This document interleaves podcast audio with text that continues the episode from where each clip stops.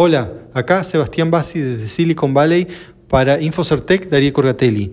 Hoy les quiero hablar de Plant vs. Undead, que es un, juego basado en NFT, ¿no? Yo ya les he hablado de los NFT, Non-Fungible Token, es un tema relacionado con las eh, criptomonedas, pero también está relacionado con gaming.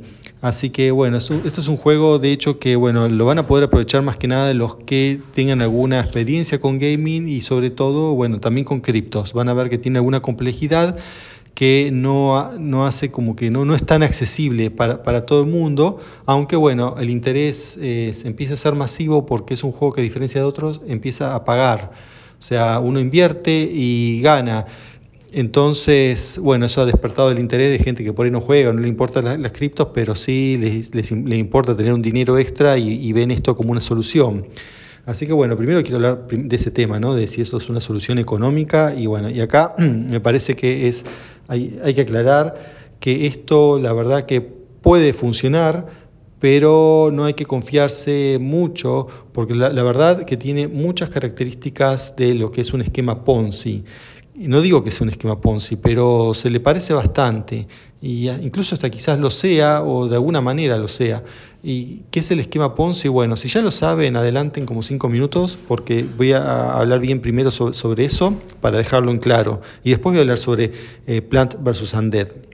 Eh, el esquema Ponzi eh, es, es, es, un bueno, esquema, o como quieran llamarlo, pero es una especie de negocio, un modelo, donde gente invierte, y después recupera lo invertido y más usando el dinero de otra gente que también invierte. Como ven en el medio no hay algo productivo, solamente lo productivo, digamos, ahí es conseguir inversores para ganar. Esto eh, puede obtener, eh, ofrecer ganancias eh, de manera limitada a los que entran primero. ¿Por qué? Porque uno entra y después necesita que entre otra gente al esquema para poner plata y una vez que esta gente pone plata, uno puede, digamos, recolectar esa plata. Entonces, eh, bueno, el, primero que entró ganó, el segundo espera que otro entre después que él. Y, va y puede pasar, pero llega un momento en que ya no hay más gente que, que puede entrar, pues se acaba la gente. Entonces, eh, digamos, no, es infinito. entonces el sistema colapsa. Siempre ha pasado. Cada vez que hubo un esquema Ponzi, tarde o temprano el esquema Ponzi y cayó. Entonces, digamos, la, mm, el negocio en los Ponzi es entrar primero. Aunque claro, hablar de un negocio en los Ponzi para algunos es algo como medio criminal, porque bueno, eh, generalmente suele ser una estafa. Digo, ¿por qué generalmente? Porque bueno, el Ponzi en general lo, lo mm, está disfrazado, nunca se muestra tal como es, tal como lo acabo de decir, ¿no? que uno pone plata y espera que otro ponga plata para uno, no, no, se presenta así, se lo presenta como por ejemplo una inversión en algo que supuestamente ese algo genera inversión y no la otra persona que entra. Y ahí está ¿no? la, la clave, que no, no hay una inversión genuina detrás en los esquemas Ponzi. Entonces, un ejemplo de esquema Ponzi muy conocido, ¿no? que fue una, una, estafa recordada, por ejemplo, acá en Estados Unidos, pero pasó en todo el mundo y, siempre pasa. Bueno, en Argentina pasó en una cosa llamada eh, los telares de la abundancia y así hay, montones de cosas, ¿no? Y bueno, y hay gente que los defiende también. Pero les decía Estados Unidos un caso muy conocido, eh, un financista, eh, conocido como el caso Madoff, eh, una persona que supuestamente era buena en los negocios, en, en, las, en todo el tema de acciones, y podía obtener rendimientos como el doble de lo normal en la bolsa. Supongamos si la bolsa obtenía uno el 4% anual, que es una cierta rentabilidad para Estados Unidos, ¿no? Pero donde hay una moneda relativamente estable como el dólar, 4% anual es, es, es, algo. Piensen que el banco no paga a veces ni siquiera 1%. Entonces, por ahí uno en acciones tiene 4% anual. Ahora, Madoff decía yo le doy 8% anual, lo cual es muy tentador. Entonces, muchas asociaciones civiles y personas iban y le daban la plata a Madoff y le decía, bueno, invertime la voz y me quedo yo con el 8%, ese, ¿no? el negocio que proponía Madoff. Y Madoff efectivamente pagaba un 8% anual. Eh, entonces la gente invertía más, o incluso no sacaba lo que invirtió, le decía, no, yo me quedo lo que gané más lo que invertí antes, lo sigo invirtiendo para hacer un interés compuesto. y así mucha gente. Ahora, ¿cómo hacía para pagar? Bueno, primero que no los pagaba en todo sentido porque la gente no los retiraba, muchos no los retiraban. Entonces era un registro contable que los pagaba. Pero por otro, en los casos que sí, la gente tenía el derecho a retirarlo, eh, esto se, obtenía gracias a la gente nueva que iba entrando en el negocio, eh, o, más que en el negocio, en la estafa. Entonces, eh, bueno, era un, terminaba siendo una, estafa que se, salió a la luz con la crisis del 2008, que la gente se asustó, empezó a sacar los activos para ponerlo en otro, en otro, resguardarlo de otra manera, y bueno, llegó un momento en que no, no tenía con qué pagar, y ahí se quedó descubierto el esquema, Madoff fue preso y un ayudante informático justamente también, ¿no? que, que le hacía los recibos, porque sabía que todo esto, que no, no había atrás una operación eh, una operación, digamos, de compra-venta de acciones que le genere ese dinero, sino era solamente la gente nueva que ingresaba. Después hay esquemas Ponzi se han hecho con muchas cosas, incluso por ejemplo acá donde vivo en Berkeley se hizo uno con vinos. La gente se decía, había un, estafador que dijo que ofrecía un vino de mil dólares, por ejemplo, yo dame, no sé, 500 dólares, pero eh, el, vino lo vas a tener en un año porque yo lo empiezo a pagar cuando se está cosechando recién la uva o cuando se está plantando, no me acuerdo. Entonces la gente decía, bueno, pongo, espero y, efectivamente en algunos casos le daban los vinos. Claro, puso 500 y le dan un vino de 1000, está ganando. Ahora, ¿cómo, ¿de dónde sale esa diferencia? Bueno, de otra gente que em, cae en el, mismo juego pensando también que le van a dar vinos, entonces ponen menos de lo que vale, pero esa plata va para los que entraron antes. O sea, en, fíjense, en los dos casos, tanto el de vino como el de los, las supuestas inversiones, no se decía cómo es realmente la cosa, sino que se, o sea, era, un Ponzi, pero encubierto, encubierto ya sea con supuesta compra de vinos que no existían o con compra-venta de acciones que tampoco existían. ¿eh? Eso así funcionan los Ponzi normalmente.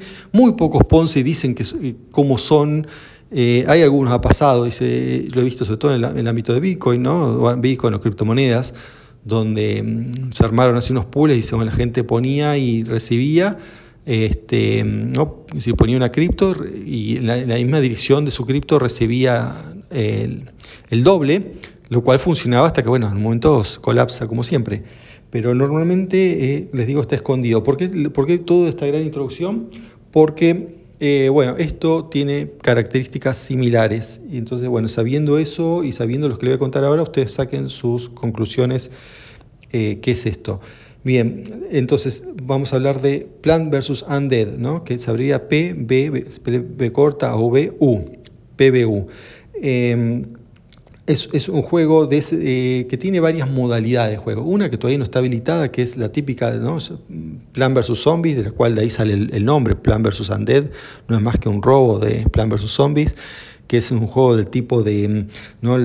Tower Defense o defensa de torres de escritorio, que es donde uno pone mm, algo, o sea, torres, bueno, en este caso plantas, para luchar contra los invasores. Eso es un juego mm, adictivo, muy, muy interesante, ¿no? El mismo Plan vs. Zombies es, muy bueno. Ese, juego, ese modo no está todavía. Lo que está es, eh, supuestamente lo están haciendo, lo que está es un modo donde uno eh, va plan, un modo de farming eh, que se parece al Farmville, ¿no? Ese juego que uno juega en Facebook de, de Zynga, donde uno planta y cosecha.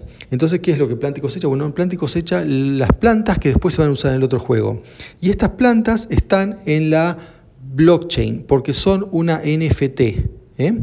Y acá es donde ya hay una diferencia con el juego típico ¿no? de plantas versus zombies. Eh, uno cree, acá uno crea las plantas que después va a usar en el juego. O sea, básicamente uno crea los assets, ¿no? las cosas, las herramientas del juego las cosas que tiene.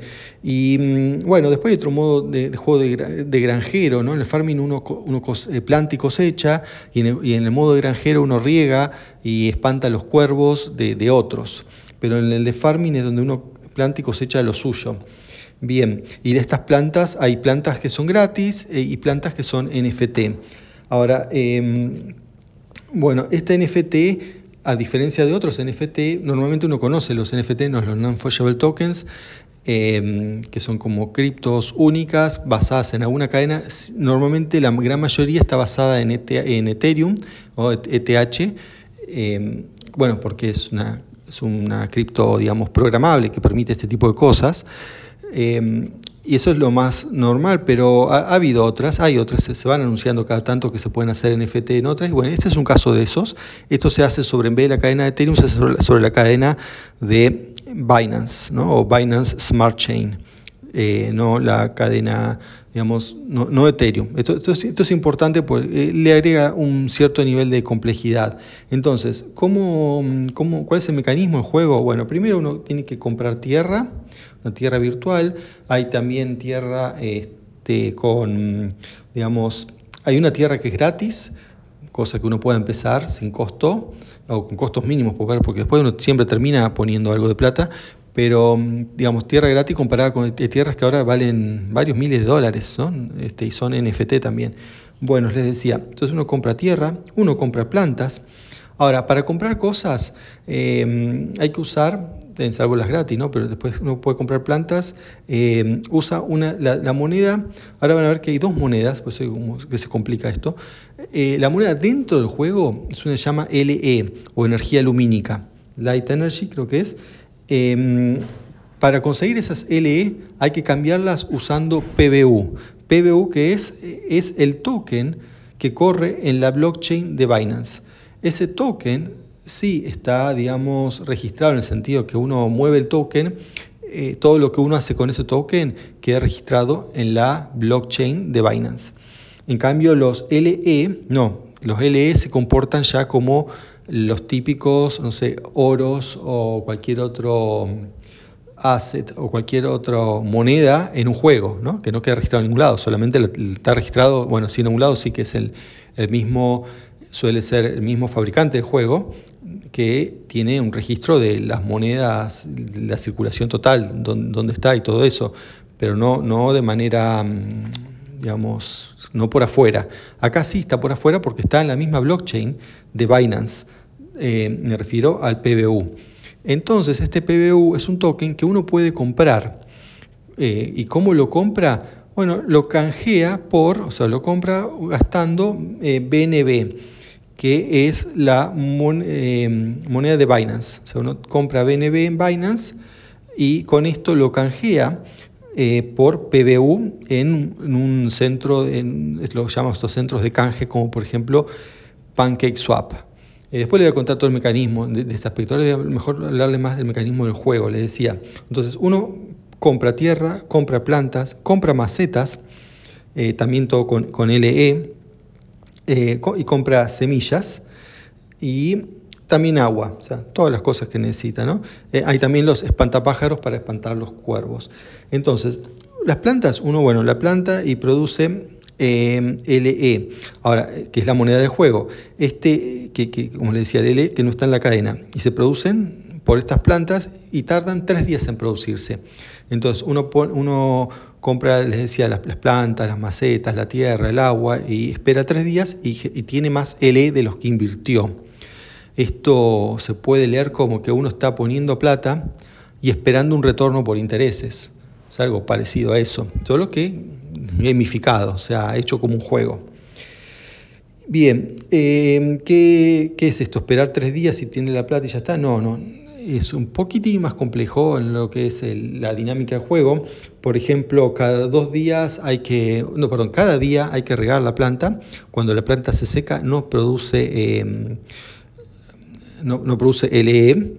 Después em, también hay que vigilar que no aparezcan cuervos en las plantas. Si aparecen cuervos uno tiene que eh, poner espantapájaros, para eso uno compra los espantapájaros. Y bueno, y después sí, cuando pasa el tiempo, cosechar. Ah, un tema de los cuervos es que cuando hay un cuervo, por ejemplo, la, hora se, detiene el tiempo. Si una planta, por aparte de distintas plantas que tardan distinto, distintos tiempos en producir. Entonces, si una planta tardaba, no sé, 48 horas y en la hora 45 me agarra un cuervo y yo por 3 horas no me doy cuenta, sigo estando en la hora 45 en vez de estar en la 42. O sea, es menos tiempo, o sea, más tiempo que tardo yo en hacerme de, la plata. Entonces por eso uno tiene que ir y mirar aunque uno no puede estar cada rato mirando sin el cuervo porque ni, interactuando siquiera, puesto está en modo beta, está como saturadísimo, o sea, mucha gente que lo está usando, porque bueno, hay gente que está ganando plata con esto, entonces gente que está abriendo múltiples cuentas y todo eso, y resulta que no, no hay, eh, o sea, hay como, han puesto como time slots, o sea, limitaciones de tiempo para acceder. Yo accedo ahora mismo y por ahí no, no puedo acceder, me dice no, tiene que esperar, usted está en el grupo 8, va por el grupo 5, tiene que esperar media hora para que le toque a usted y, tenés 15 minutos para jugar. Así que bueno, entonces hay que tener también ese tipo de cosas en cuenta. Pero bueno, una vez que uno entra, sí, empieza a rega si hace falta o espanta los, o pone los pantapájaros para espantar los cuervos, o eventualmente cosecha. No cosecha, se queda con los LE. Ahora, estos LE uno los puede convertir en PBU. Recuerden, el token es PBU. Y todo este tipo de conversiones, todo tiene una comisión en el medio. Pero bueno, básicamente es ese juego en la manera más simple. Después se complica más cuando uno empieza a, comprar las plantas que son parte de, NFTs. Yo, pues hay plantas que, estas que son, digamos, que son muy baratas, que no, no, son parte de, de la cadena. Ahí esas digamos, son como genéricas. Después hay plantas como más personalizadas y bueno, si es un NFT es único, cada planta es única. Hay creo que 300 millones de NFT, ¿no? perdón, de PBU, que son los, la, que es la moneda. Y de la cual hay una liquidez por lo pronto de 200 mil, pero bueno, van, van poniendo más a medida que se va llenando, bueno, y también está, todo ahí en white paper que dice cuántos se quedan los desarrolladores, cuánto para el público, ¿no? Toda la parte de lo que se dice la tokenomics, para que uno vea la, economía de todo esto y bueno, uno ve si, si confiar o no. Por lo pronto hay mucha gente, cada vez más, lo que hace que, eh, bueno, eh, el token también tiene un precio en el mercado, por ejemplo este PBU eh, cotiza, cotiza porque está ya uno lo puede cambiar en este pancake swap y o sea, la última vez que miré ayer estaba a 20 dólares, pero está oscilando por ahí, 19, yo 17 y llegó a 22, o sea, por entre 17 y 22, póngale. No sé cuánto, cuánto estará en el momento que escuchen esto, pero por ejemplo el server se cae y baja. O sea, la gente empieza a desconfiar, empieza a vender. Eh, el server se cae cada rato, pero después anda, después aparecen noticias, sacan una nueva planta, a la gente se, le gusta y empiezan a, comprar porque piensan que van a poder vender todo esto. Así que bueno, esto es con respecto al, juego. Ah, pero el juego también tiene otras cosas, como por ejemplo hay estaciones, cada semana es una estación, o sea, ¿no? lo que es primavera, otoño, verano, invierno, y después hay eventos climáticos y cosas para proteger a las plantas de esos eventos, y las plantas tienen poderes, que eso se va a usar después en el juego de los zombies. O sea, hay todo un tema así complicado, que bueno, pero lo básico es esto que le digo de regar y espantar los cuervos. Em, ahora, ¿cómo es el, esto, es sobre el mecanismo de juego. Ahora les quiero hablar sobre, bueno, cómo uno compra efectivamente el, ¿no? cómo, entra el juego. Bueno, primero uno necesita em, la moneda esta de Binance. Para obtenerla hay que, bueno, hay que ir a Binance. Eh, todo, en realidad esto no hay una sola manera de hacerlo, todo depende de lo que uno tenga, dónde esté porque si uno ya tiene, no sé, em, es lo mismo si uno ya tiene, no sé, Bitcoin, que si uno no tiene nada y está en Argentina o no tiene nada y está en Estados Unidos, o sea, hay distinto. Por ejemplo, en Estados Unidos, Binance tiene un sitio distinto que el sitio mundial. El sitio de Argentina em, permite más, mejor dicho, Argentina, el sitio internacional permite más cosas, o sea, está menos, menos regulado. El de Estados Unidos está más bancarizado, si quiere. Em, pide documentos y todo eso. Y mm, el de Argentina, bueno, o mejor dicho, el internacional, el problema también que tiene es que, em, bueno, ya hay un juicio en Argentina contra esto, pues nadie se quiere, porque bueno, hubo un problema que no, no, no viene el caso, no, no, no, no, no es de este, este juego el problema, ¿no? Pero el problema con Binance que hizo que ahora nadie se quiera hacer responsable. Entonces, a lo que voy con esto es que está bien, ojo, que eh, Binance, uno puede hacerlo en Argentina, pero Binance tiene página en Argentina, pero nadie eh, como que da la cara ahí, hay una persona que bueno, ahora dice que, no tiene nada que ver en el juicio, pues eso es un tema aparte, les voy a contar adelante, pero bueno, o sea, otro día si quieren les, cuento sobre, sobre este juicio que hay. Pero como sea, uno obtiene los BNB, ¿no? que es la moneda en, Binance, y ahí lo que uno lo que hay que hacer es pasarlo a bueno, una billetera, por ejemplo, para sacarla de ese exchange y ponerlo en MetaMask. Ahora, MetaMask por defecto usa eh, Ethereum. Entonces lo que hay que hacer es en MetaMask cargar la cadena de Binance, ¿no? em, que se llama la BSC, Binance Smart Chain. Binance tiene dos cadenas, ojo con eso, hay que cargar la BSC. Uno es que uno la carga, hay que pasar eh, los BNB de Binance a Metamask. Con eso, bueno, si uno está en Estados Unidos, em, no lo puedo hacer directo porque eh, se puede solamente exportar BNB en la otra cadena, no en BSC. En el resto del mundo sí lo van a poder hacer directo.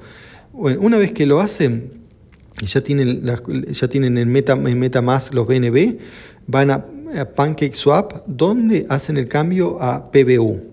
Y después el PBU van al juego, se tienen que loguear con, con Metamask con, en modo BSC y ahí pueden cambiar PBU a LE. Y LE es, como les decía, la moneda oficial del juego.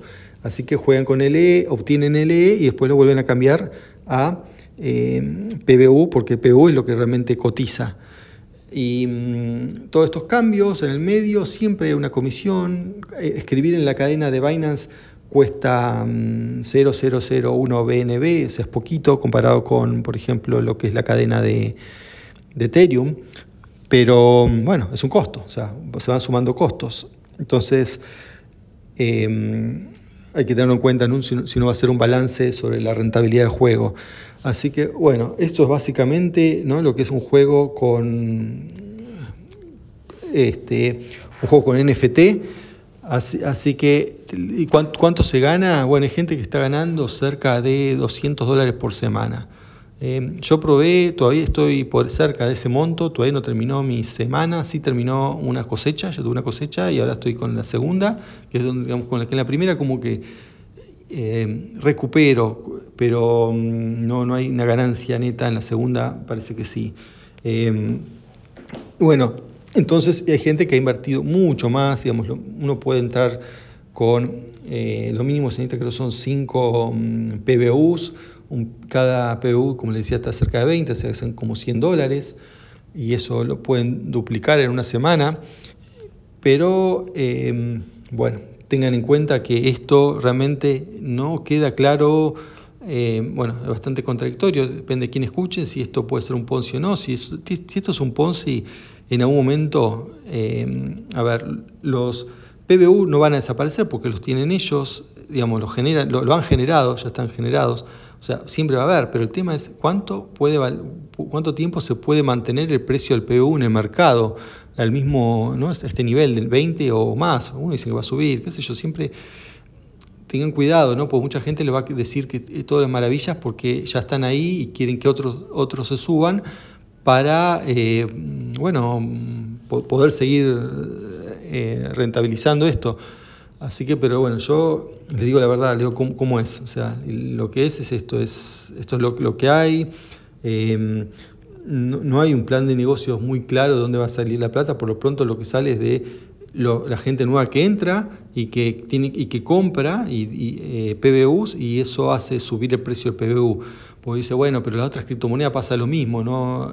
el precio sube porque otras las compran, nada más. No, las otras criptomonedas en general tienen un uso, más o menos. Eh, acá el uso es meterse en un esquema bastante piramidal, como parece ser esto, ¿no? del, farming. Eh, así que en cambio, les digo, todas las otras criptos tienen casos de uso que más o menos se usan, no es solamente 100% especulativas, algunas sí lo son, pero por ejemplo el caso de Ethereum tiene montones, miles de aplicaciones corriendo encima de la cadena, está bien, no son súper populares las aplicaciones todavía y no lo van a hacer porque por un tiempo, porque bueno, medio caro ¿no? la cadena de hacer algo sobre esa cadena. Eh, por ejemplo, toda la moda de estos NFT que bueno, surgieron sobre Ethereum, eh, está bien, es una cosa que existe, es una aplicación, pero em, todavía no, es popular. Y, por ejemplo, a veces uno para hacer algo en NFT tiene que pagar una, lo que se llama el gas de como 50 dólares para, para, ¿para qué? Para un NFT, no, realmente para mucha gente no, no, no, cierran los números. Entonces, pero eso no quita que existan las aplicaciones y exista toda una tecnología detrás importante. Acá la única tecnología que uno ve es un juego que no es mejor que cualquier otro juego que uno por 60 dólares va y se compra un juego AAA.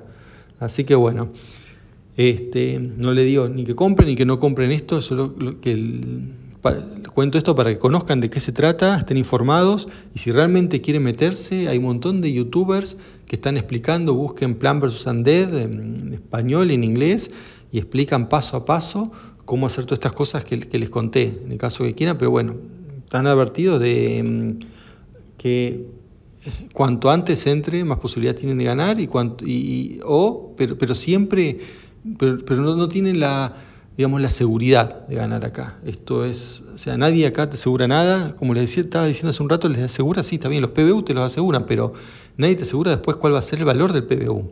Eso, eso lo decía el mercado. Y el día que esto entre, el mercado entre en pánico, puede valer cero o por ahí.